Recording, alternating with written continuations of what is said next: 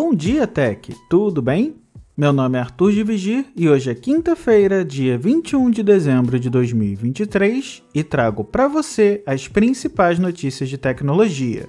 Vamos lá? Começando com uma continuação de uma notícia de ontem. O Celular Seguro, o programa do Ministério da Justiça e Segurança Pública, que ajuda vítimas de roubo ou furto de celulares, tem sido considerado um sucesso, com mais de 150 mil cadastros em apenas 24 horas. Além disso, já registrou 155 mil cadastros de usuários e 98 mil celulares. Foram mais de 100 mil downloads do celular seguro para dispositivos Android, e o governo está satisfeito com a repercussão do projeto entre os usuários. E no primeiro dia de operação, já foram 735 alertas de usuários que já relataram perda, roubo ou furto do celular. O aplicativo permite que, após fazer o cadastro do celular, os usuários alertem os serviços parceiros sobre roubo e perda, usando outro dispositivo ou um contato de emergência. Os serviços gratuitos bloqueiam os serviços do aparelho em até 30 minutos, alertam instituições bancárias sobre possíveis movimentações suspeitas e operadoras sobre o uso ilegal da linha.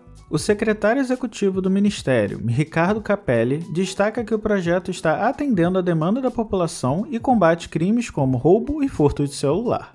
Agora, falando sobre o WhatsApp, o app está testando uma nova ferramenta que permitirá a transmissão de áudio do celular em videochamadas. A função foi encontrada na versão 23.25.10.72 e experimental do mensageiro para iOS, mas ainda não é acessível para os testadores. Segundo a descrição da funcionalidade que já aparece para os testadores, quando o usuário compartilhar a tela, o áudio que estiver tocando no dispositivo também será compartilhado com os participantes da chamada. A novidade é um importante aprimoramento para o recurso de compartilhamento de tela, recurso presente no app desde agosto de 2023. A capacidade torna o WhatsApp ainda mais eficiente como uma plataforma de vídeo chamada. Não há previsão para o lançamento do recurso até aqui. Agora, voltando à discussão sobre o Beepermine, o app que leva o iMessage para os usuários Android, publicou um comunicado no Reddit com informações sobre o futuro do aplicativo. Para solucionar os problemas de instabilidade, a empresa planeja lançar uma atualização do Beeper Cloud para Mac, que gera os dados de registro necessários para o funcionamento do aplicativo. Essa solução torna o software menos prático, pois requer o uso de um Mac para gerar os dados de identificação aproximadamente uma vez por mês ou por semana. Caso você não tenha um Mac, é possível usar o de outra pessoa para gerar esses dados. A empresa afirmou que os mesmos dados podem ser utilizados sem problemas e com segurança por algo entre 10 e 20 usuários. Também será disponibilizado em código aberto a ponte do iMessage e o código que gera os dados de identificação do Mac, permitindo que os usuários hospedem esse código na sua própria máquina. E para colocar ainda mais lenha nessa discussão, o grupo de senadores americanos que estão apoiando o Beeper está aumentando. Eles enviaram uma carta para o Departamento de Justiça dos Estados Unidos propondo uma investigação para verificar se a maçã não está adotando práticas anticompetitivas ao frear o aplicativo. Os congressistas destacaram a posição da gigante de Cupertino como monopolista no mercado de apps e chamaram a atenção para a interoperabilidade e a interconexão como motores da concorrência. Eles também trouxeram uma fala do CEO da Beeper, Eric Midkowski, no sentido de que apps de mensagens dominantes poderiam impor barreiras à interoperabilidade. Ainda sobre a Apple, finalmente a empresa mostrou um pouco da próxima geração imersiva do CarPlay.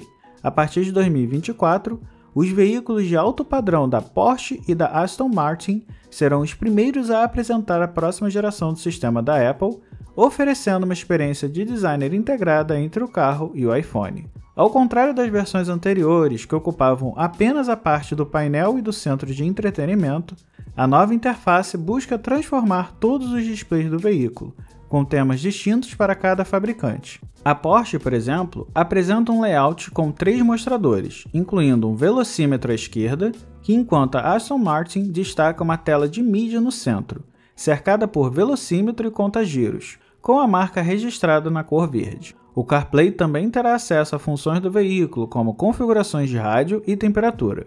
O recurso foi anunciado na Conferência de Desenvolvedores da Apple em 2022 e promete ser a experiência definitiva do iPhone no carro, indo além das sobreposições tradicionais como o CarPlay convencional e o Android Auto. A Aston Martin lançará o suporte à nova interface no sistema de entretenimento de seus carros a partir do próximo ano, enquanto os planos da Porsche são menos claros, mas espera-se que sejam revelados com o lançamento do totalmente elétrico Macan.